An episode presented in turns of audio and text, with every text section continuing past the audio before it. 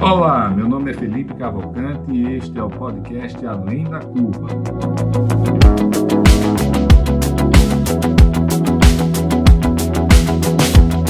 Uma realização da DIT Brasil e da Match Academy.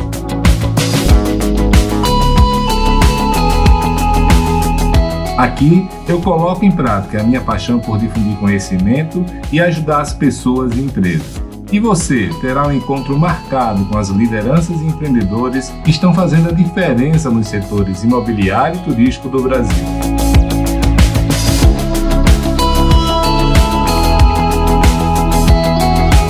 Você já conhece a DIT Brasil? A DIT é a entidade de atuação nacional nos segmentos de comunidades planejadas, loteamentos, desenvolvimento urbano, multipropriedade, time sharing e investimentos imobiliários. Nosso foco é a capacitação do mercado e a geração de negócios para nossos associados. Acesse o site www.adit.com.br e conheça nossos conteúdos, eventos, cursos e missões técnicas. Junte-se a nós, aumente seu network e faça grandes negócios.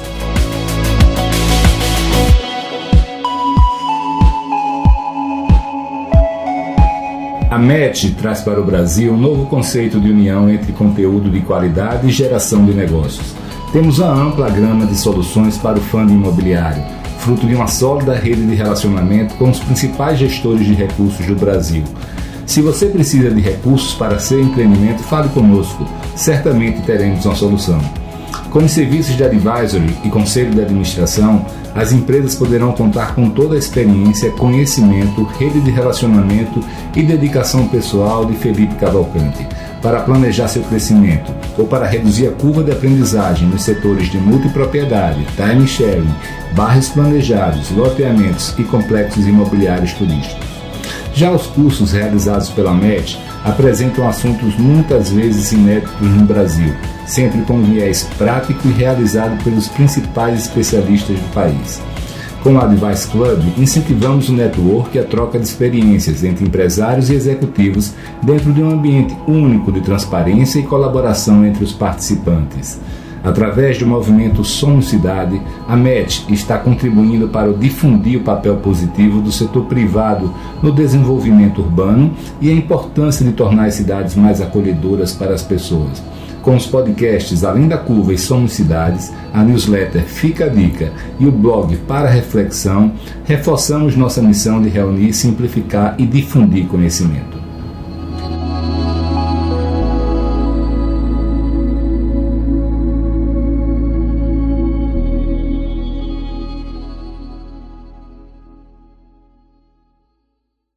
Olá pessoal, tudo bem? Aqui é Felipe Cavalcante e hoje nosso convidado é o Guilherme Savaia. Guilherme, ele é diretor de incorporação e novos negócios da Iuni e teve uma longa trajetória também na, na Cirela, onde ele ficou à frente. Que eu saiba, não sei se teve algo mais, né, Guilherme, na parte de inovação. Seja muito bem-vindo, viu, meu amigo? Valeu, Felipe. Muito obrigado. maior prazer estar aqui com vocês. Gosto muito desse tipo de bate-papo, de debate. A gente teve junto num painel recentemente, né? E eu virei teu fã. Eu Chutei concordo o pau da barraca, com... hein, Guilherme? Chutou o pau da barraca, é assim que eu gosto. Acho que esse tipo de. As pessoas estão escutando a gente aqui para escutar coisa nova, né? Se for para chover no molhado, você fica fazendo o que você estava fazendo. É. Essa é minha, que... a, a, minha tese é a seguinte: toda vez que eu vou falar, eu digo, porra, eu tenho que levar algo que as pessoas, as pessoas têm que sair com algo novo, tem que, tem tem que aprender algo, tem que sair com algo novo, crescer naquele papo, sair melhor, sair melhor do que entrou. Né? Aquele papo furado. Eu saí, genérico, eu saí te ouvindo.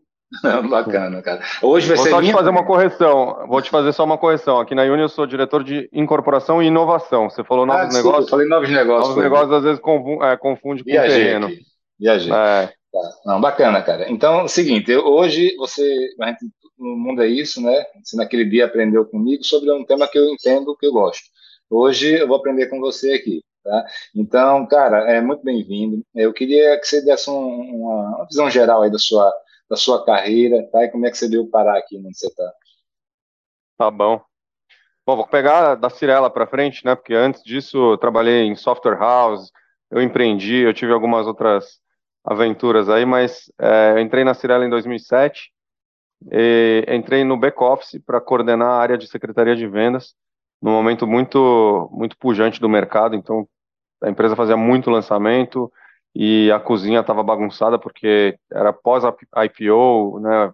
Caixa cheia de dinheiro, comprando muito terreno no Brasil inteiro, fazendo lançamento no Brasil inteiro, os prédios zerando em 30 dias, em 15 dias, em uma semana. E, e eu entrei para arrumar um pouco a cozinha lá, é, pegar a equipe que tinha e dar uma, um norte para eles, né, um pouco de, de diretriz assim de como que a gente conseguiria segurar. É, quer dizer, a, a, os atacantes estavam muito agressivos, né? Como é que o, a defesa cara, e o goleiro. Esse é o, é, o, é o, velho método. Você tem dois métodos de crescer: o método franquia, que é esse, pisa no acelerador e alguém depois vai lá e vai arrumar a cara. E, e, o outro é o crescimento orgânico, devagarzinho, que não vai ter grandes sustos, né? E a casinha vai arrumando. É. Tem que ver o momento de cada empresa. Uma mesma empresa pode ter, ter um momento de crescimento claro. acelerado e o outro tranquilinho, né? E a Cirela escolheu naquele momento o acelerado. E aí a gente veio atrás, arrumando a bagunça, e foi muito legal. Foi uma puta experiência. Aí eu gostei muito da área comercial, porque eu ficava dentro da área comercial e resolvi me candidatar a ir para frente de batalha e virar gerente comercial, começar a participar da estratégia de lançamento dos produtos, relacionamento com as empresas de venda. E aí eu virei gerente comercial da Living. E a Living, eh, na época, fazia Minha Casa Minha Vida, era posicionada no econômico, hoje ela é posicionada na média renda. Veio a Vivaz para esse segmento do econômico. E a gente começou a fazer muito Minha Casa Minha Vida, tinha bastante terreno no Land Bank, tinha lançamento, e foi outra outro aprendizado grande aí, vender para esse público que compra produto financeiro, que compra o produto imobiliário, né? São duas vendas. Gostei bastante, estava empolgado, apareceu uma, uma, uma chance de ir para o Rio dez meses depois. O Rio estava começando a Living e precisava de alguém que já tivesse um pouco de experiência para montar uh, o time comercial da Living lá no Rio, que eles iam segmentar e deixar o time de alto padrão Cirela e fazer e criar um time novo com uma house, é, uma house dedicada para o econômico e estratégia para vender também rápido os, os, empreendimentos de baixa renda. E lá fui eu. É, foi do cacete. Montei uma empresa de venda lá com 130 corretores, 10 gerentes. Eu tinha também um time, um time de estratégia comercial e a gente lançou Fluminense, em Campo Grande, na Pavuna, na são Cristóvão, vários bairros que não tinham lançamento há muito tempo e o programa do governo acabou levando né, essa possibilidade de comprar um, um apartamento e tal para essas regiões e, cara, a gente vendeu pra caramba lá. Fiquei ô, quatro Guilherme, anos lá. quando isso, cara? 2009 a 2013. Ah, pegou a onda surfando, hein? e peguei pacificação, UPP, peguei um momento muito bom do Rio, né? O, anúncio, Rio, anúncio de Copa, é. anúncio de Olimpíada. Pô, aquela época foi, foi muito bacana no Rio, né? Minha esposa era é, do Rio, né? Ela e meus sogros moravam lá e a gente sempre ia, cara. A gente, no carnaval a gente saía tranquilo, né? No, no resto do ano parecia que a coisa estava indo mesmo, estava um sentimento muito positivo no Rio, não só por causa dos anúncios, mas o ambiente era um ambiente bacana no Rio. E vai voltar, né? Vamos torcer para voltar. A gente é brasileiro, não desiste, é otimista e é, acho que depende um pouco da, do brasileiro de uma maneira geral eleger bons representantes aí e no Rio especificamente também, mas é, vamos, vamos ter fé aí que vai voltar porque a cidade merece, né? É muito especial o Rio de Janeiro. Eu conheci meu marido lá no Rio também, estamos juntos há 10 anos, trouxe ele para São Paulo. Somos dois então. Somos os meus dois. Sogros são, meus sogros são cariocas também, mas uh, não moram mais lá, moram em Florianópolis. É, mas a gente gosta muito de ir pra lá. Tava lá esse final de semana, tem casamento, o tempo todo tô no Rio. Coisa boa, E aí fiquei lá esses quatro anos e depois que, o, que a, a, a área comercial lá estava redondinha, surgiu uma, uma outra oportunidade para voltar para São Paulo, na Cirela, para cuidar de marketing digital. E eu tinha feito uma pós em marketing nesse intervalo lá no Rio mesmo. Sempre me interessei, além de me interessar por vendas, me interessava também por marketing, né? Por essa essa brincadeira de chegar até as pessoas certas com a mensagem certa, né? E trazer a pessoa e apresentar para ela um negócio que faça sentido naquele momento da vida dela e encontrar esse público. Eu sempre fui muito instigado por isso. Você sabe que eu, eu sou formado em marketing, né? E eu sempre adorei, cara. Especialmente a parte psicológica do marketing, né? É, de, de, você entender né, a mente da pessoa, etc., do, do, consumidor. E só esse ano, eu sou formado em 94, né, cara? Então, assim, nada que eu aprendi, aprendi acho que se aplica mais. Mas só esse ano, no primeiro semestre, eu fiz cinco cursos de marketing, marketing digital, de copywriting, de tudo. Cara. Eu tento sempre me manter atualizado em relação ao marketing, eu adoro. Ah, é muito gostoso. É muito legal, é muito interessante. Está cada vez mais interessante porque está cada vez mais pulverizado. Eu acho que as, todos aqueles estereótipos que a gente tinha caíram, né?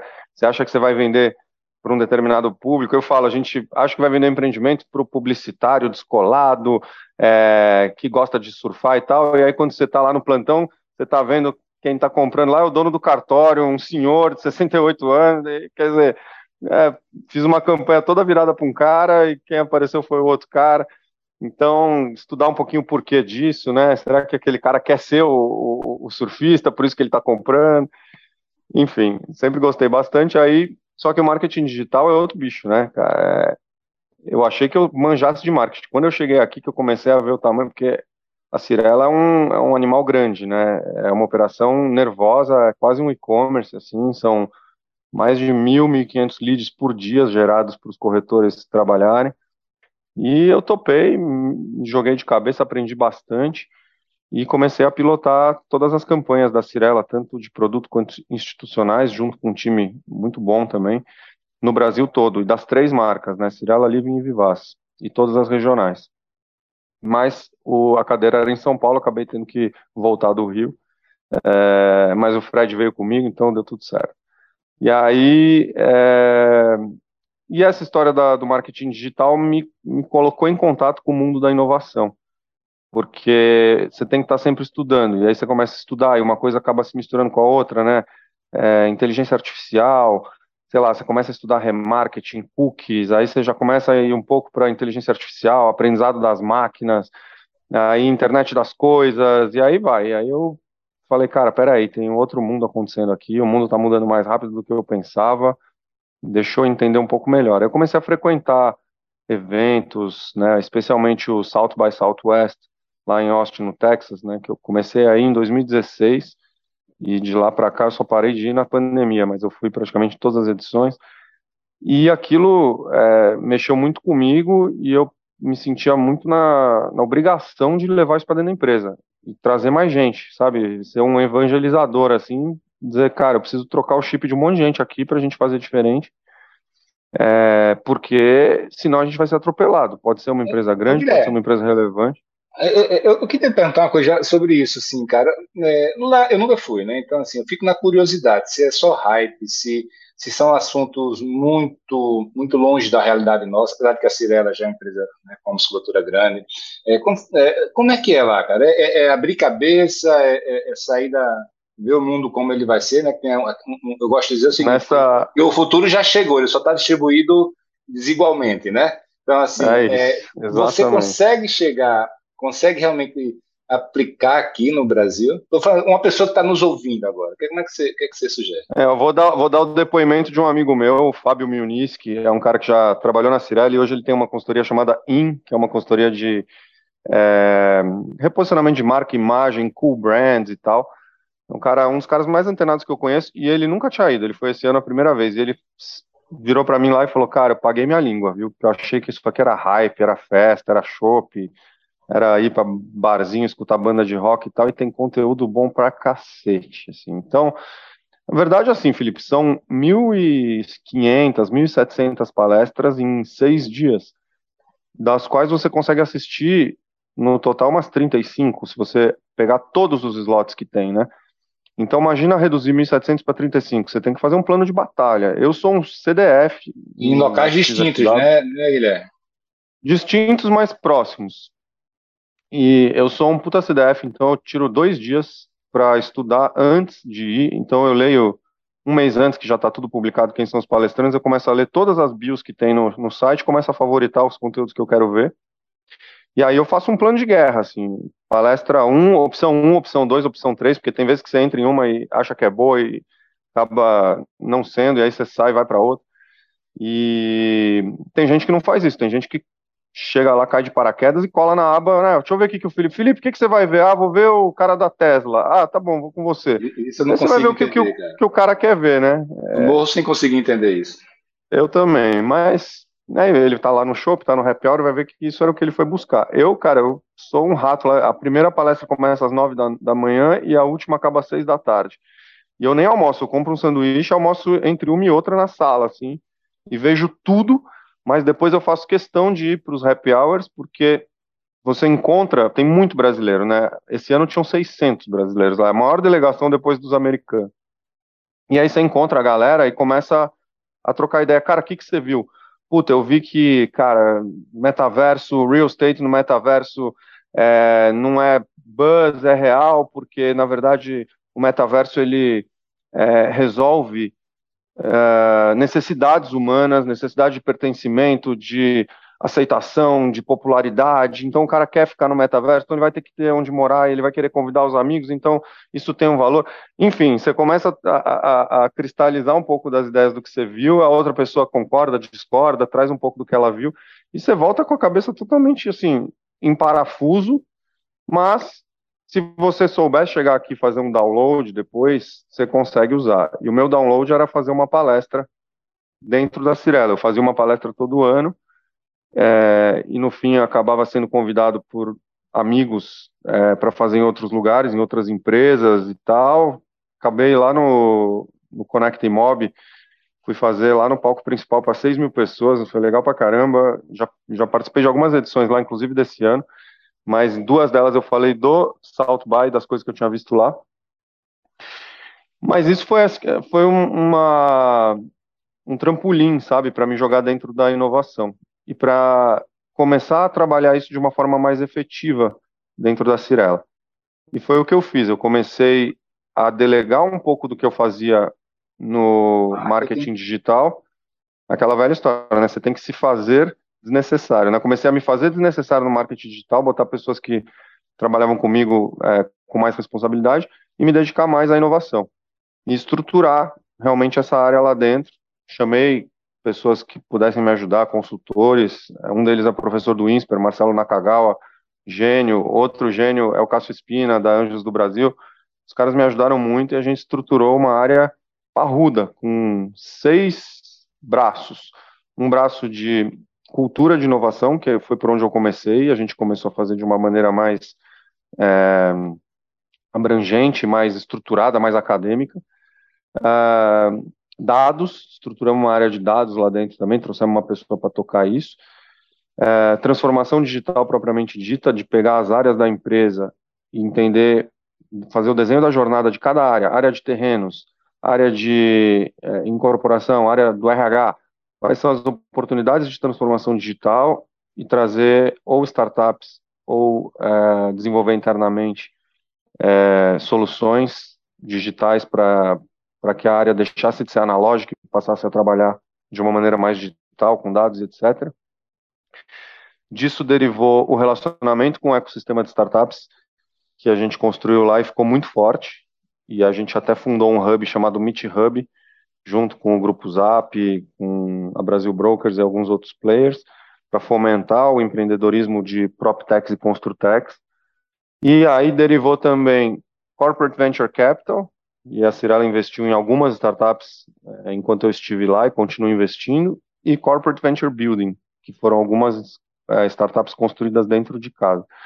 Então foram essa, essas seis frentes que a gente estruturou, isso aconteceu de 2018 em diante. Em 2019, eu fui conversar com o Efraim, que é o presidente, e expor para ele que eu achava que aquilo já tinha já tinha estatura para ser uma diretoria, que seria importante a gente é, ter um status de diretoria é, para essa para essa iniciativa, para mostrar para o mercado quão, quão, quão sério a gente estava levando esse, esse negócio quanto a gente estava pensando na Serial do futuro e para mostrar internamente para que as coisas andassem também e a pessoa que tivesse à frente disso tivesse caneta e alçada para aprovar budgets e, e, tocar com a seriedade que a gente achava que devia. E ele é, aceitou, perguntou se eu tinha alguma sugestão de nome para ser o diretor e eu falei que tinha eu mesmo. É, tô brincando, mas foi, foi uma coisa mais ou menos natural, porque afinal eu tinha começado Nossa. o movimento todo lá e, e aí nesse momento eu virei diretor de transformação digital da Cirela em 2019. E aí a gente tocou todas essas frentes, estruturou tudo isso que eu te contei, e em 2022 é, eu vim para a Uni. E aí começou esse novo capítulo. Cara, eu, eu vou chegar na Uni, mas antes de tirar algumas dúvidas contigo, né? A primeira Todas é a seguinte, cara, a, a, a Cirela, né, empresa, baita empresa tradicional, admirada por todo mundo, tá? É, eu sempre tive curiosidade de saber esse processo, né? Foi chamado processo de transformação digital e de inovação, né? Por isso que eu me convidei para cá, porque eu sempre tive uma curiosidade genuína de entender é, como esse processo se deu, né? De, de, de lá dentro, é, cara, é, é, é impressionante. Né? Você vê lá, tem, eu conheço, eu acompanho mais de perto a, a, a do Juliano lá. É, qual é o nome da empresa? A Cashme. A Cashme, é, eu sei que eu, tem várias... Eu cometi, cometi uma gafe grande aqui, Felipe. Assim, teve uma pessoa fundamental nesse movimento, que foi o Juliano Belo, que hoje está à frente da Cashme.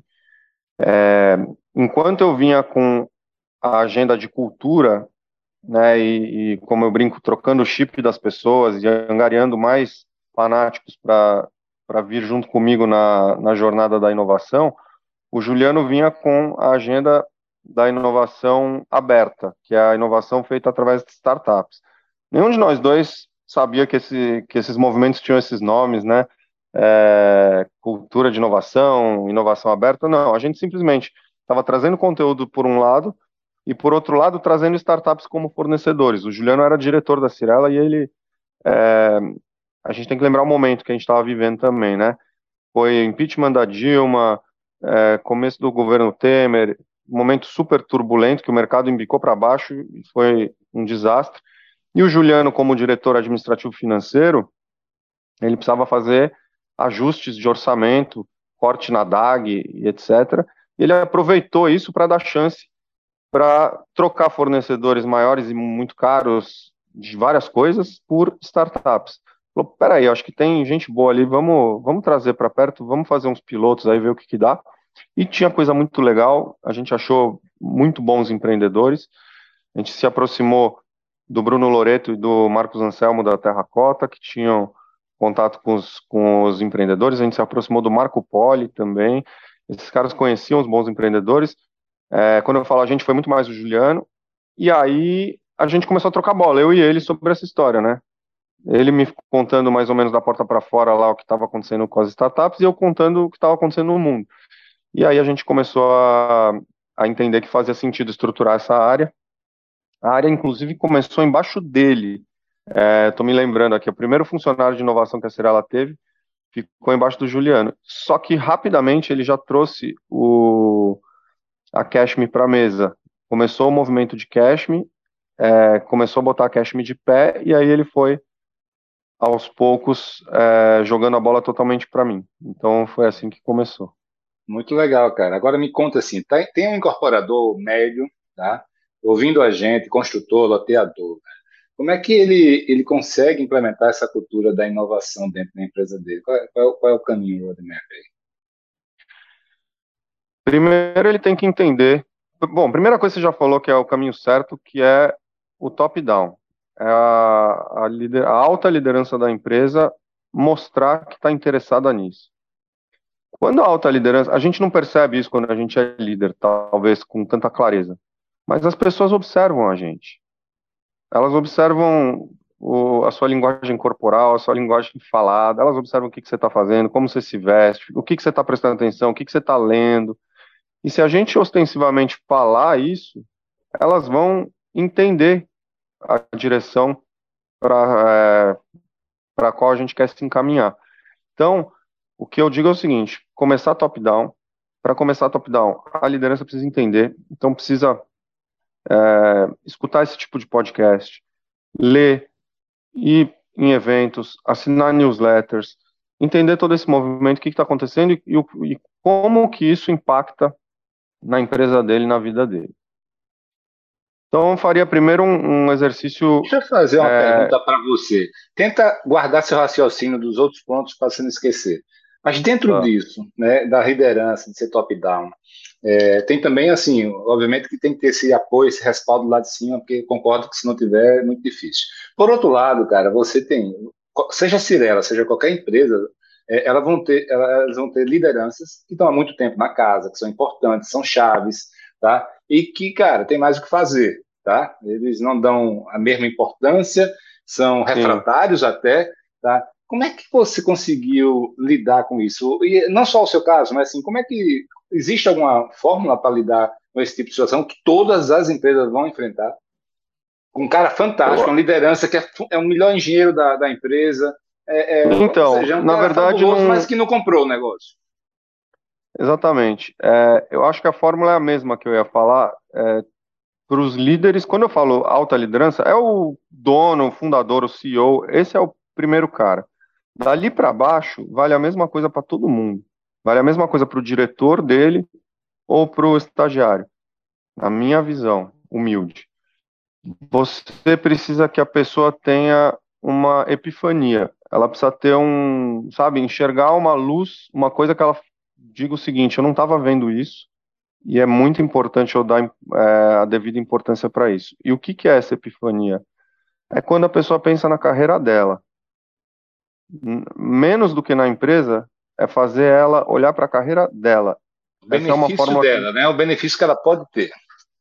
E eu sempre digo dela. o seguinte: é interesse dela. As pessoas elas agem por egoísmo, elas fazem inclusive até filantropia por egoísmo, né? É, é, é do ser humano. Então, assim, é, eu não estou pedindo para você inovar na Uni.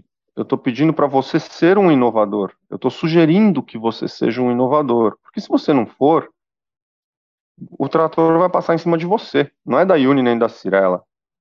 É, a gente vive num mundo que cobra a substituição de competências o tempo todo. Sempre foi assim, só que agora está mais intenso. Eu dou o exemplo dos meus pais. Meus pais tinham boas carreiras quando eles tinham 40, 50 anos, é, punham comida na nossa mesa, tinha uma vida muito boa, viajava para Disney e tal. E aos poucos eles foram perdendo a capacidade de gerar valor, porque eles não atualizaram as competências deles. Meu pai trabalhava com compra e venda de automóvel. Quando chegou a Web Motors, ele ficou para trás, porque ele era analógico. Minha mãe era psicóloga infantil, excelente, mas também se sentiu um pouco é, atropelada por todas as novas tecnologias e tudo que estava acontecendo e ao mesmo tempo também já estava um pouco mais cansada. Tirando, tirando e... o pé do, do, acelerador, né? Tirando o pé. Só que é uma escolha. Eles poderiam ter escolhido, ou talvez não tivesse ninguém para falar isso para eles, e agora tem alguém, somos nós aqui, estamos falando agora, né? Substitua suas competências. Primeira coisa, identifique quais são as competências que estão ficando velhas e obsoletas e divorcie-se dessas competências, porque não é fácil. A gente se apega às nossas competências, às coisas que a gente faz bem, principalmente. Então a gente não quer, a gente não quer nem olhar. Ah, não, peraí, vou ter que parar de fazer isso. Vai, cara, vai ter que parar porque as pessoas não estão mais dispostas a pagar para você por isso. Você, você sabe e aí eu teria eu teria aproveitado esse papo nosso se a gente tivesse feito há uma hora atrás, uma hora antes. Eu falei para você quando a gente estava começando aqui, né, fora do ar, que que meu filho fez, tinha acabado de fazer uma entrevista, né, para a faculdade, é, sobre, é, e essa entrevista foi sobre lifelong learning, né, né, o aprendizado ao longo da vida, né. Então, pô, a gente, eu e ele, a gente leu livros, a gente, a gente leu artigos, vídeos, eu, eu com ele trocando bola, né, tentando ver esse mundo. E como você está vendo aqui atrás, né, esse cara sou eu, né. Eu, eu adoro, adoro estudar. Minha, eu tomei uma decisão, sabe, Guilherme? Eu não vou ficar velho da cabeça. Tá? E não ficar é velho de cabeça significa o quê, cara? Tá me atualizando o tempo todo. Tá? Então, eu, eu, sou esse cara aí. É, e, o, e assim, mas teve uns insights que você falou aí que se fosse uma hora atrás, a gente tinha botado na pauta com ele lá. que pena. Essa questão do divórcio, das, da, da, da né, essa questão da, da, da atualização das competências, é muito bacana. É isso. E aí, é, se você não faz isso, você vai não vai conseguir aquele aumento que você quer. Daqui a pouco não vai mais ser uma questão de aumento, daqui a pouco você vai começar a ganhar menos, ser demitido dessa empresa e aceitar um outro emprego ganhando menos. Ou se você Mas, é um empresário, começa a ficar para trás e uma hora você vai ser executado pelo mercado. Você morreu. Então, a gente joga muito pergunta. isso no. É uma pergunta pragmática dentro disso aí, cara. Você, na minha experiência, é, você tem que dar o exemplo, tá? É, você tem que pegar um boi de piranha, um cara que é foda, mas que, que não está comprando a ideia, tá? E que ninguém imagine que você vai demitir aquele cara, por exemplo, tá? E, e na hora que você pega o Cristo, é, pô, todo mundo fala, pô, o negócio é sério mesmo. Você chegou a ter que usar algo assim, ou demitir uma pessoa né, chave para a empresa, mas que não estava comprado na, na cultura? Não, não. Acho que eu tive sorte. E também, assim, vou te falar uma coisa: a Cirela era uma empresa muito grande. Ela é uma empresa muito grande. A Cirela tem 5 mil funcionários. É, tem muita gente de obra, tem muita gente no escritório. Eu não tinha a pretensão de converter os 5 mil. E não precisa. Eu acho que você precisa converter 300, 400, 500, sei lá, 10% de uma empresa desse tamanho, já mudam a empresa. Então, se lá dentro dos outros, e isso a gente fez, tá? A gente mapeou, tinha meta para tudo lá e tinha pelo menos 500, 500 e poucas pessoas que, de alguma forma, pegaram na inovação e, como se fosse uma massinha de modelar, e fizeram alguma coisa com ela, tá? Puseram a mão na massa mesmo. É, eu não sei se dentro das outras 4.500 tinha gente que não estava comprado, que tinha gente a qual a mensagem conseguiu chegar, mas a pessoa refutou, talvez, provavelmente. Mas eu trabalhava com os que eu angariava. Aqui na Uni já é um bicho diferente, a gente vai chegar na Uni, mas aqui é uma empresa bem menor porque não constrói, é só incorporadora e tem 67 funcionários. Então aqui é, a gente está fazendo tudo para todo mundo, a gente está fazendo um monte de coisa legal aqui, nova, em relação à inovação, mas a gente tem, tem procurado envolver todo mundo. Não precisa. Se eu tiver um terço desses 67 funcionários com o chip trocado, eles mudam a empresa. O resto vem vem na, na sequência. Cara, eu fico imaginando, eu fico imaginando assim, na Uni, né, cara, assim, a curva de aprendizagem dessa empresa hoje, né, com tudo, todo, tudo esse conhecimento, esses, esses machucados que você já deve ter tido, né, puta merda, deve, deve, ser outra coisa, ainda mais numa empresa tão menor, né, assim, mais, mais de escritório também, né, sem tanto canteiro. Mas, cara, é, de, tá deixa muito, eu só tá perguntar uma coisa para você sobre essa sua experiência na, na Cirela, é, que é a seguinte, irmão. É, eu queria saber, quais, você foi, você ficou à frente da inovação, da mudança de cultura, né, mas eu queria saber duas coisas. Vou fazer as duas perguntas, cada uma delas dava um podcast. Tá? A primeira é sobre cultura mesmo, né? Como é, como é mudar e incutir cultura numa empresa, numa organização? Né? A gente lê o tempo todo, a gente estuda o tempo todo, todo mundo diz que é o mais importante é a cultura, tá? É, é, quais são seus insights pela sua experiência? E depois eu vou, eu vou, fazer a outra depois, que é sobre o que é que vocês inovaram realmente nas pedras. Quais, quais foram os filhos que você deixou lá que realmente você está orgulhoso? Tá bom. Então, de cultura, assim, é tudo verdade o que falam, tá? Que a cultura come a estratégia no café da manhã e tal. É verdade. Antes da gente trocar a cultura, a gente não conseguia evoluir. E a gente foi substituindo aos poucos, mas ao mesmo tempo não foi tão difícil. Vou te dar um exemplo. A gente fez um evento grande em São Paulo, é, num stand de vendas que a gente mandou montar um, um domo lá, e era um evento muito voltado para inovação e era um evento para funcionários. E a gente chamou três ou quatro pessoas de startup para fazerem o pitch lá. Tinham 300 funcionários lá. Isso foi em 2018, faz bastante tempo não estava tão hypado esse assunto ainda, os próprios funcionários não sabiam muito bem o que estava acontecendo ali, e a gente começou a contar que a gente estava num processo de conhecer empreendedores, caras que estavam começando empresas é, que hoje são pequenas, mas que provavelmente se tornariam muito grandes porque tinham muita escala, que são do nosso setor e que a gente gostaria de apresentar para todo mundo para que eles vissem como tem gente boa e como que eles estão fazendo essa, essa história. E por acaso, uma dessas empreendedoras era uma menina negra que tinha uma iniciativa super legal. É, não tem nada a ver com real estate, tá? Mas ela, ela era dona de uma agência de intercâmbio chamada Go Diaspora, que levava jovens negros para a África para fazer intercâmbio na África. Porque é uma experiência totalmente diferente, morar numa casa de família é, de pessoas negras, uma pessoa negra e tal, enfim. Tem toda uma tese lá dela que fez um super sucesso, gerava uma experiência sensacional para todos os envolvidos. E ela subiu no palco e contou isso. E a menina é sensacional, ela é demais. Essa menina, ela é muito carismática, ela ganha a plateia e tal.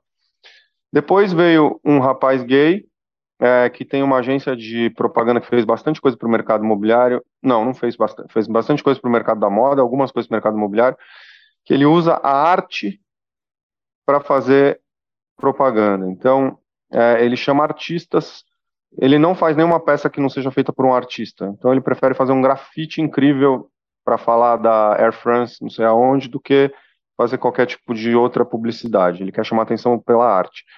E ele era um, uma pessoa, é, além de ser gay, ele tinha trejeitos. Então, ele era claramente é, gay, assumidamente gay, e subiu no palco e tal. No fim do evento, eu e o Efraim subimos no palco, mas principalmente ele naquele momento, né? Eu não era nem diretor nessa época. É, ele fez uma brincadeira com o menino, fez uma brincadeira com a menina, pegou o boné do menino, botou na cabeça dele, é, tirou sarro de uma maneira super legal, né? Tipo, ficou provocando assim e tal, não sei o quê, abraçou, beijou. Cara, isso mandou um recado tão forte e foi uma coisa tão espontânea, tão simples assim, não programada, não ensaiada. A gente teve um, um feedback tão é, incrível depois dessa palestra. As pessoas falando: eu não estou reconhecendo essa Cirela, que máximo. A empresa está muito moderna, a empresa está muito para frente. Essa é a empresa que eu quero trabalhar. Mas assim, muitos, muitos feedbacks espontâneos. Ali você já viu uma mudança de cultura acontecendo. As pessoas achavam que trabalhavam numa empresa antiga, numa empresa muito formal, muito estruturada, e de repente, é, é, sabe aquela história de queimar o sutiã? A gente queimou o sutiã ali, foi uma, uma simbologia muito importante. Então, esse tipo de coisa é bem legal. E você mas, troca a cultura. Mas existe algum, por exemplo, eu estou sentado aqui na minha empresa hoje, e eu vou dizer, eu vou contratar o consultor Guilherme, eu vou começar um processo de mudança de cultura. É, o que, é que tem que estar presente nisso? Existem algumas ações que funcionam ou não? É tudo alfaiataria e você casa a casa vai indo? Não. Primeiro, o, o, o consultor Guilherme vai entender você, a tua cabeça e se esse negócio é genuíno. Porque eu acho que tem que ser genuíno. Acho que esse foi um dos motivos que me trouxeram para a Uni. Eu vi que genuinamente os dois fundadores são muito interessados em inovação, são interessados em diversidade, é, num ambiente criativo, num ambiente em que o, a autoridade ela não emana só do, do topo, ela dependendo do tema, você dá voz para as pessoas e tem um cara que é uma autoridade em legalização e quem manda é ele, não importa o cargo, tem outro que é uma autoridade em diversidade, o outro é autoridade em ESG, em sustentabilidade. É, esse é um jeito moderno de, de conduzir a empresa. Então, acho que a primeira coisa é, volto para a história, o fundador, o CEO, ele fazer uma autoanálise, extrair o que é genuíno nele, se informar, porque isso que é o que ele é hoje é mutável também. Então vai para o South by Southwest, vai para o Web Summit, vai para faz um coaching e tal, e entende quem é você, o que, que você quer de verdade. Ah, eu só quero ganhar dinheiro, quero mais nada, só quero lucro, quero que se dane, quero destruir essa as é árvores. dele. É, essa é mais difícil de mudar, mas é, e aí eu acho que começa um trabalho com as pessoas, chama um palestrante, é, conta da importância de olhar para o lado, conta cases, assim, sabe? Uma coisa que a gente fez bastante na Cirela foi trabalhar com cases. Então, quando a gente falava que a gente queria se transformar numa plataforma de negócios para que a gente não fosse só uma empresa que compra terreno, pensa no produto, é, faz a legalização, põe para vender, vende, constrói, entrega apartamento, né?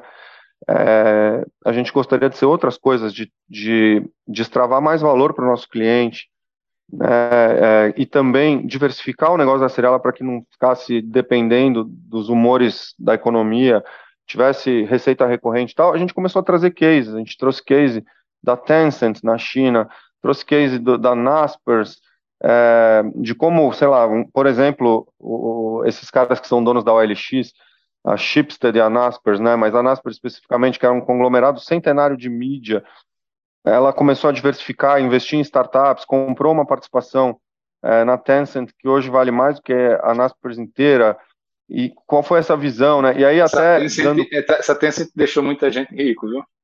Porra.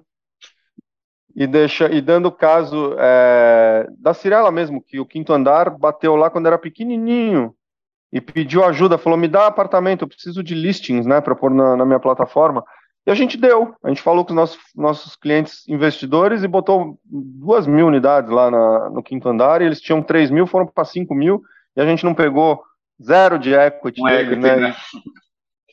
Então, é, é ir contando esses casos, fazendo palestra, batendo nisso, mas é o que eu falo, às vezes não é tão difícil. Se você já está comprado, você é o, o, o, capitão do barco, você está comprado, você vai começar a sinalizar isso, você vai começar a emanar isso. A gente começou a emanar isso e rapidamente as pessoas. Aí a gente fez uma pesquisa, é, uma pesquisa de clima, uma pesquisa com, com os funcionários, e foi muito engraçado, porque uma das perguntas é: quais são os valores da Cirela para você?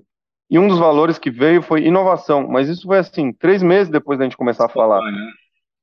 Então, é, e as pessoas entram no barco e remam junto, entendeu?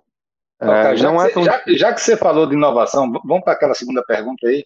Quais são os filhotes que você deixou lá, que a Cirela criou lá, que, que foram bacanas? O que é que deu ah, isso tudo, no final das contas? Foram vários, cara, assim, sete startups investidas, um exit, é, uma área de dados parruda, que de verdade, assim, a Cirela gera muito dado, são 47 departamentos lá dentro. Imagina 47 departamentos gerando dados. O financeiro está tá lá gerando um dado sobre inadimplência. Terrenos está gerando dados sobre é. terrenos descartados. Eu, eu, agora, eu acho o máximo isso, né? Porque são curiosidades minhas que eu tenho mesmo, cara. Eu, eu, vejo todo esse hype com dados, dados, dados, dados, dados, dados, dados, cara. A produção de dados é estúpida, né? É, a questão é, cara, na prática, como é, como é que se transforma esses dados em informação é, é, usável, vamos dizer assim? Fazendo é, um data lake. Eu sou muito prático, é, e, e, isso acho que era uma coisa legal também que eu consegui implementar. Um dos meus maiores filhotes, vamos chamar assim, como você botou, é fazer coisas que realmente é, aportam valor, sabe? É, eu, eu, detestava coisa que era buzz para sair no jornal. Ah, vamos pôr um robô no decorado que a pessoa vai controlar de casa. Tá bom. Quem, quantas pessoas por dia vão controlar? Vai dar para pôr em todos os decorados? Vai ser só um? Não. Vamos fazer coisa que dá resultado. Então vamos fazer um data lake. Criamos um data lake, interligamos todas as, as gerações de dados da Cirela num, num, lake só, fazendo com quem entende, né? Aí começamos a cruzar as variáveis que faziam sentido, como se fosse um grande BI, mas o BI na verdade é só uma ferramenta para ler uma base de dados que está bem feita. É, trouxemos dados externos também de mercado que faziam sentido e começamos a cruzar e, e tem sites que a gente nunca tinha tido e começamos e aí ao mesmo tempo você vai trabalhando a cultura. Se a empresa não tem a cultura de dados, não adianta. As reuniões vão continuar acontecendo e as decisões vão continuar sendo tomadas no feeling, né? As reuniões, as pessoas têm que trocar a cultura de um jeito assim. Peraí, gente, tá me incomodando essa reunião. A gente não tem nenhum relatório em cima da mesa, não tem nenhum dado. A gente está falando que, ah, porque em 2000 13 a gente lançou o empreendimento não sei quanto e vendeu de tal jeito. Não. Cadê o dado? E a gente foi fazendo isso. Isso é bem novo. Primeiro a gente implementou a cultura da inovação, depois a outra camada, o 2.0, foi implementar a cultura de dados. Está acontecendo as we speak lá, tá? Mas é, quando você tem uma área, né, e pessoas boas para isso, quem já tem um pouquinho dessa dessa cultura e, e, porque vamos voltar um capítulo aqui. Empresa grande, empresa de ponta, Cirela, empresa do mercado imobiliário que todo mundo quer trabalhar. O que, que acontece na prática? Tem muita gente boa lá dentro e tem muita gente entrando e saindo também. E as pessoas que estão entrando vêm de outras empresas boas e de outras realidades. Então muita gente já vinha com esse chip dos dados. Não, peraí, cadê o relatório? Cadê os dados? Aí quando a gente fala, gente, temos aqui um departamento de dados que já tem um data lake estruturado e vai ajudar vocês. Cara, foi impressionante, porque não tinha. De repente começou a ter, começou a ter uma demanda absurda. Os caras não tinham mais agenda para atender ninguém, de tanta gente pedindo ajuda do, do time de dados. Então, é, isso foi uma coisa muito legal.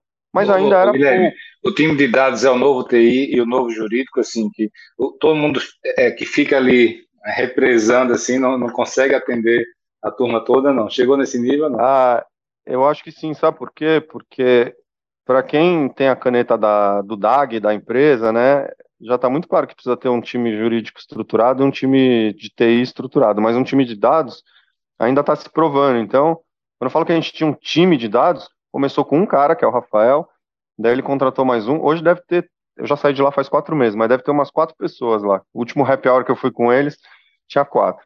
E, e vai indo aos pouquinhos, se provando, provando necessidade, trazendo, estruturando, reforçando e tal.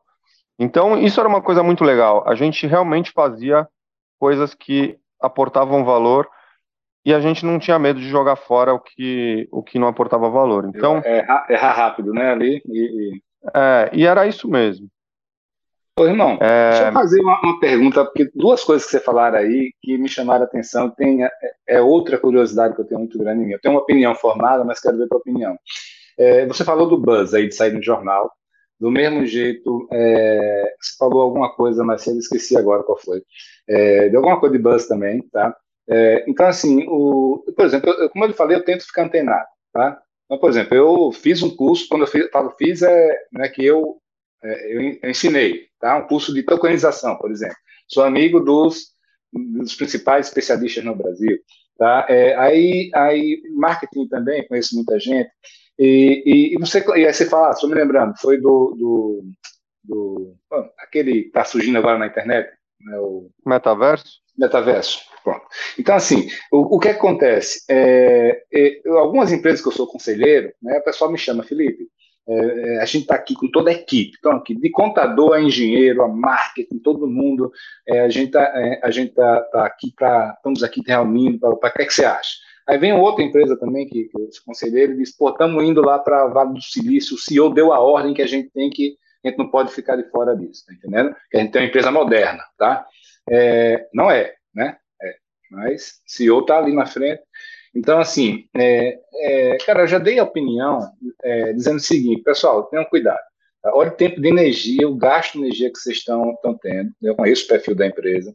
É, é, por exemplo, em tokenização, por exemplo, né, metaverso, eu queria fazer a pergunta genuína que eu não conheço. Eu tenho a impressão que é muito buzz.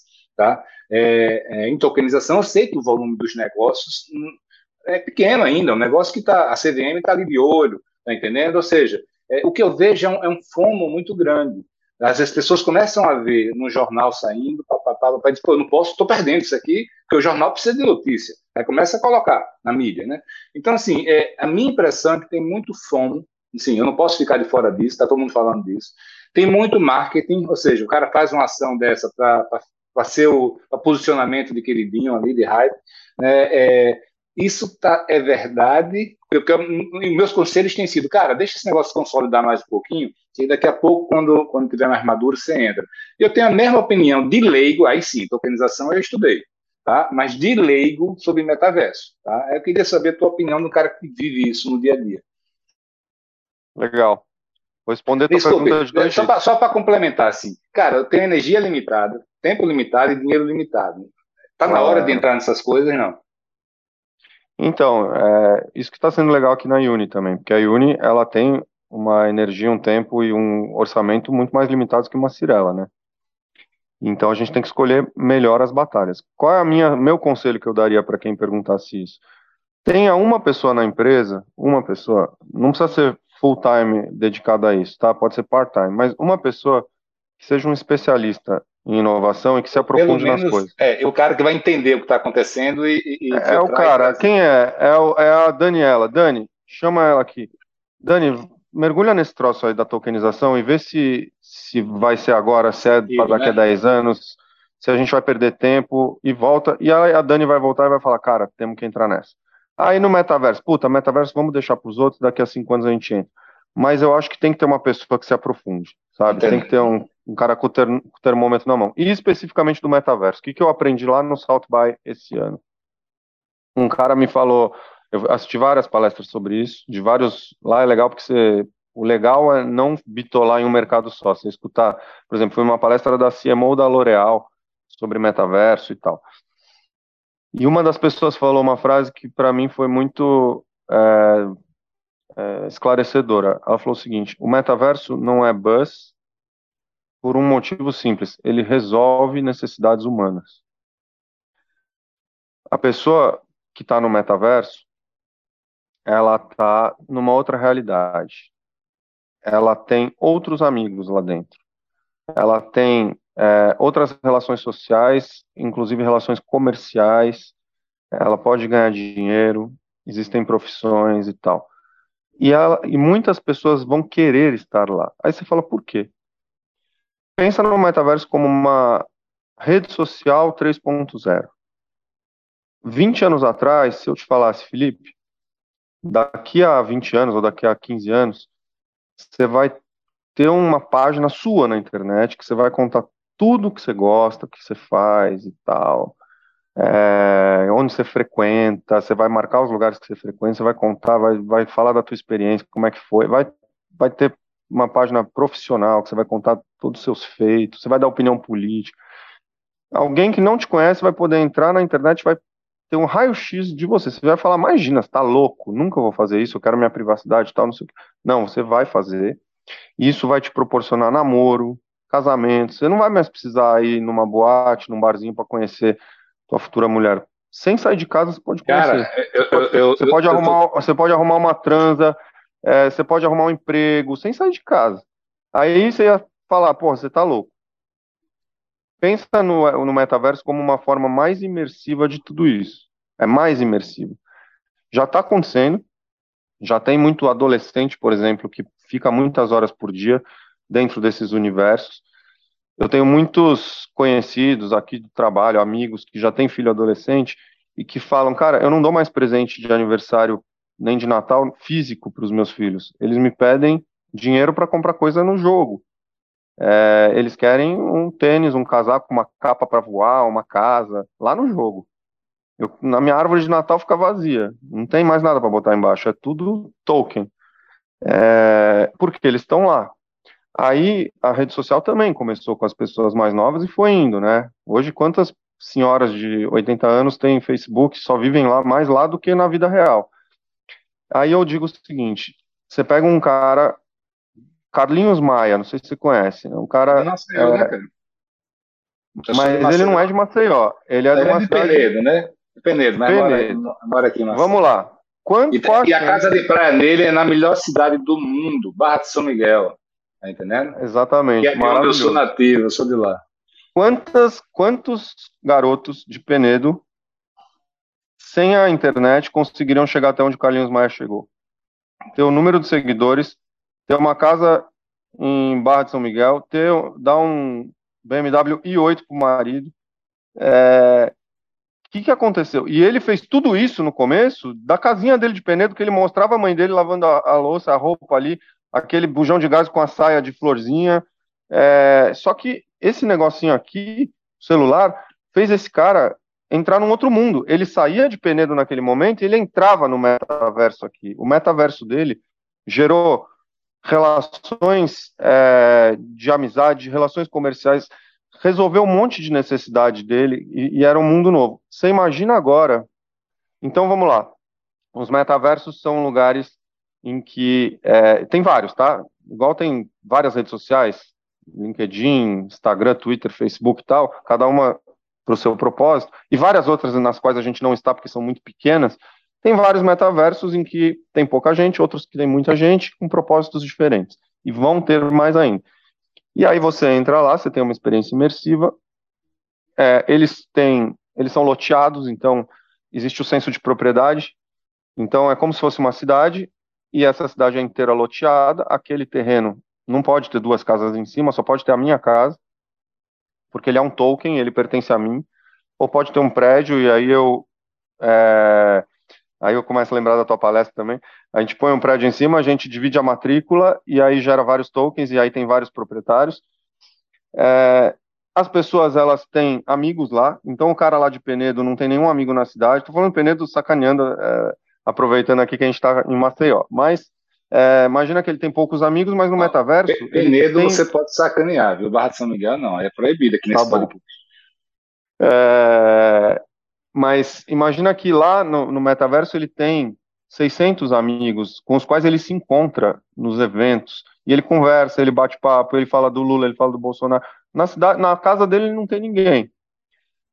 Aí entra uma pessoa nova no metaverso, não conhece nada. Opa, peraí, eu sou o Guilherme, eu sou o guia turístico aqui do metaverso. Me dá 10 dólares, eu vou levar você em todos os lugares que interessam. E eu vou mostrando. Aí começam a se criar novas profissões, como já existem. Aí uma marca viu que tem um monte de gente passando ali na frente de um determinado ponto, vai lá e compra esse terreno, põe um outdoor. Uni. Milhões de pessoas vão ver esse outdoor. Mais gente vai ver esse outdoor lá dentro do que na vida no, real. Então, do que no outdoor de verdade. E isso vale alguma coisa. E a pessoa fica com a Uni na cabeça. Se for um jovem que influencia os pais a comprar um apartamento, e se a Uni, ao invés de botar um outdoor, ela faz uma ação muito legal com o Jay-Z, com a Anitta, com não sei mais, com a Sabrina Sato ou o avatar da Sabrina, e faz uma ação e o jovem participa daquilo, fica com um residual legal, na hora que o pai vai comprar um apartamento, ele fala, cara, tem que ser da Uni. Guilherme, deixa eu fazer a Uni é muito bacana. Você. O que você está dizendo é o seguinte, cara, que está na hora de, de, prestar atenção de maneira geral, não. Já dá. A minha pergunta qual é? Eu entendo que o jovem está lá, essa é a curva natural, tá? Eu, eu, entendo que os pais daqui a 30 anos e 20 vão estar tá como no Facebook hoje. E, mas a minha pergunta, é, mas assim, a minha pergunta é a seguinte: em business, tá? Muitas vezes o, o cara que sai na frente se dá mal, né? E com base nos aprendizados dele, a segunda leva a geração é quem se estabelece, né? Em termos de business hoje, o mercado imobiliário já pode gastar uma energiazinha nisso? Eu estou vendo que você está gastando. Não, para ser muito sincero, esse é um, um dos assuntos que eu estou deixando um pouquinho mais para frente, tá? especificamente por conta do que você falou. A gente tem energia escassa, dinheiro escasso, tudo isso. A gente está estudando, a gente está olhando os movimentos, conhecendo, conversando com pessoas, mas a gente ainda não entrou. É, a Vitacom falou outro dia num evento que já entrou, que fez um evento no metaverso, convidou as pessoas, as pessoas foram, era numa laje de um prédio, sei lá eu, tipo um churrasco na laje, mas era um evento para investidores. É, convidou, algumas pessoas aceitaram, algumas pessoas, algumas pessoas sabiam como participar desse evento, porque tem gente que nem sabe como entrar no metaverso, qual metaverso, com o que, que eu faço, como eu entro e tal, como eu crio um avatar. Beleza, disseram eles que foram lá não sei quantas pessoas e que eles mostraram alguns produtos que eles estavam lançando na vida real e um investidor comprou um empreendimento porque ficou sabendo desse empreendimento nesse evento lá no metaverso. Ainda é muito preliminar, e é legal esse tipo de case para você contar em palestra e dar um buzz. E eu estou aqui falando da Vitacom e não estou falando da, sei lá, da concorrente C, porque eles se, se é, mexeram antes. Se posicionam antes. nisso, né? Eles, eles são muito Se fortes. posicionam nisso. Então, acho que não é uma sangria desatada, mas acho que é bom a gente estudar. Eu tinha a mesma preguiça que você no começo. Falava, ah, cara, eu não. Ah, metaverso e tal. Até eu ir lá para o Salto by Southwest. Olha, olha o poder que tem esse tipo de evento até eu ir para lá e ver que muita empresa já estava fazendo. E a, a, grande verdade, Felipe, é que assim, alguma influência já está exercendo, porque um menino é, de oito anos, carioca, filho de uma amiga minha, que joga bola e tal, que não está nem aí para grife de luxo, nunca nem parou para pensar nisso, pediu para a mãe um tênis de aniversário da Balenciaga, um tênis que custa seis pau. Não, eu quero um tênis da Balenciaga porque lá no metaverso é o máximo que o Jay-Z usa, tal, não sei o quê. Então, peraí, já tem uma influência acontecendo ali. Né? Com certeza. Ela não, não deu, obviamente. É, eu tô só, eu só estou aqui agradecendo esse podcast porque eu nem precisei ir para Austin porque você já me convenceu de começar a gastar energia no metaverso. Você é excelente vendedor, você está como garoto propaganda. Eu estava aqui pensando nas coisas que você falou. Não ganho Pô, nada né, você é. falando aí, pô, tem gente que nem sabe como entrar, qual é o metaverso. Eu estava exatamente me perguntando isso. Como é que eu entro no metaverso? Qual é o metaverso? Tá entendendo? Já botei aqui final de semana para mergulhar. É, mas, cara, você tem mais 10 minutos, não? Eu tenho mais 5. Eu tinha uma reunião 5 e meia, já avisei que eu vou demorar um pouquinho aqui. Tá, cara, é, é, PropTech, meu irmão, e Construtech, por exemplo, é um setor muito conservador, a gente sabe que é o que menos inova, tá? É, na prática, tem saído muita coisa, a gente vê a relação de PropTechs com os techs aumentando cada ano, é, mas as de escala são muito poucas, né? Assim, geralmente, quando você fala de PropTech, ali ligada a, a imobiliário, corretor, vendas, é, e do outro lado, na construção, eu mesmo sou um cara muito conservador. Tá? Assim, eu, eu, eu, tenho muito medo de inovação construtiva. Eu gosto que tem algum, alguém tenha feito antes, né? Porque é, pode quebrar uma empresa, né? É, como, é, como, como, é que você está vendo isso, cara? Assim, é, é, realmente é um setor é, que, que vai trazer muita coisa nova ou é realmente difícil como, como, como... Não, vai, cara, vai, vai. Isso eu não tenho a menor dúvida. A gente está no momento agora, a gente vinha bem em relação às startups, aí deu uma embicada para baixo no mundo inteiro, porque o apetite do investidor diminuiu, né? A cobrança mudou, é, o KPI que era visto era growth e agora é profit, né? E, e é difícil, porque é muito louco. Você cria. Tem gente que fala assim: ah, startup fica comendo dinheiro de investidor. Não é comendo, era um jogo combinado. O investidor falava: eu quero que você, eu quero que você vire uma empresa enorme rápido. Então eu vou meter gasolina, vou meter gasolina, não, não se preocupe em dar lucro, você tem que crescer, crescer, crescer. De repente, não, opa, peraí, eu mudei de ideia, agora você tem que me dar lucro. Não, mas eu estou num estágio que eu estou conquistando o mercado, né? E então isso pode ser um problema, mas assim, é... tem muita dor no nosso mercado. É um ciclo de negócio muito longo, muito longo, ciclo de oito anos, dez anos, né? Da compra do terreno, da, da busca do terreno até o fim da garantia são 10 anos. Nesse, nesse ciclo tem muita dor, muita dor, muito processo arcaico, né? Não preciso nem falar, pensa no processo de vendas, né? E aí vem uma empresa tipo um quinto andar, para citar uma bem sucedida, que revê esse processo de vendas, que pensa no cliente em primeiro lugar, que coloca eh, os papéis onde eles precisam estar colocados. Então, o corretor do quinto andar é muito feliz porque ele aporta valor onde ele realmente aporta valor, mas ele não, não tem é, a parte ruim da história, o cliente não sofre com a parte ruim de um atendimento ruim, é tudo muito digital, tudo pelo WhatsApp, é uma puta jornada, uma puta experiência. É legal para o proprietário do apartamento, aluga rápido, é desburocratizado. Quer dizer, eles pegaram um monte de dor aí e conseguiram endereçar todas essas dores e tiveram um baita de um sucesso. Mas, mas o, o, Guilherme, o, problema, o problema que eu vejo é que, eu, desculpa interromper, mas o problema que eu vejo é que sempre os exemplos são os mesmos. Né? O quinto andar, é mais uma, duas, três. Essa é a minha pergunta, mais, tá entendendo? Por que não tem Sim. mais exemplos? É, é uma boa pergunta. Eu acho que a gente estaria vendo mais exemplos, mas aí embicou para baixo e agora vai ficar um pouco mais difícil. Mas, mas tem muita startup boa é, que ainda não chamou tanta atenção. A Cirela, por exemplo, investiu em uma fantástica chamada Desker, que é uma de é, espaços de trabalho compartilhados num formato de revenue share. Então, eles vão ocupando escritórios é, e ativos que estão um pouco mais deprimidos e botando posições de trabalho lá low cost e estão criando um hub atrás do outro, estão bombando. É, muito bacana, mas não chamou atenção ainda. Então, acho que a gente vinha no momento de muitas pequenas e médias aí estarem despontando, aí veio essa crise das startups. Mas, irmão, obrigado, viu, cara? Papo ótimo aqui, adorei. Né? Você não tem noção a quantidade de assunto que eu teria aqui para gente conversar ainda, tá? mas, mas isso aí, nosso tempinho chegou. Queria te agradecer e, e do mesmo jeito que você começou aqui dizendo que virou meu fã no meu, quando eu falei de urbanismo, né? Agora eu virei seu fã, cara. Então, assim, queria passar para você para você fazer suas considerações finais, tá? Tá bom. Primeiro quero conversar com você mais em outros fóruns aí, dividir mais, aprender mais, que foi muito legal mesmo. É, segundo, assim, é, considerações finais, eu sempre gosto de deixar um, um recado. Eu acho que todo mundo precisa se entender como um inovador. Se você é funcionário, você precisa ser um inovador, porque isso vai ser bom para você. Você tem que escrever no teu LinkedIn. Eu sou do contas a pagar e eu sou de inovação. É, não é à toa que eu vim aqui para a Uni como né, para cuidar do core business, que é incorporação e inovação. É, se você é um empresário, é a mesma coisa. Se você é um empresário, você precisa ter inovadores. Não, não fique procurando fazer inovação. Procure ter inovadores, porque se você tiver um monte de inovadores na sua empresa, você vai, você vai ter inovação e a inovação vai acontecer.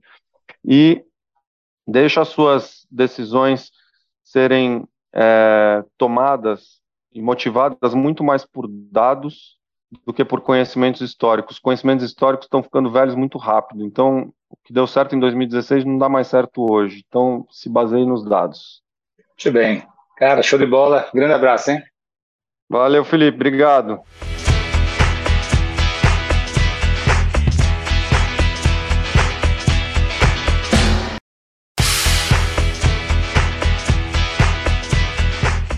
Pois é, amigos, termina aqui mais um podcast Além da Curva. Quem quiser ficar por dentro das ações e novidades da Adite Brasil, pode visitar o site www.adit.com.br.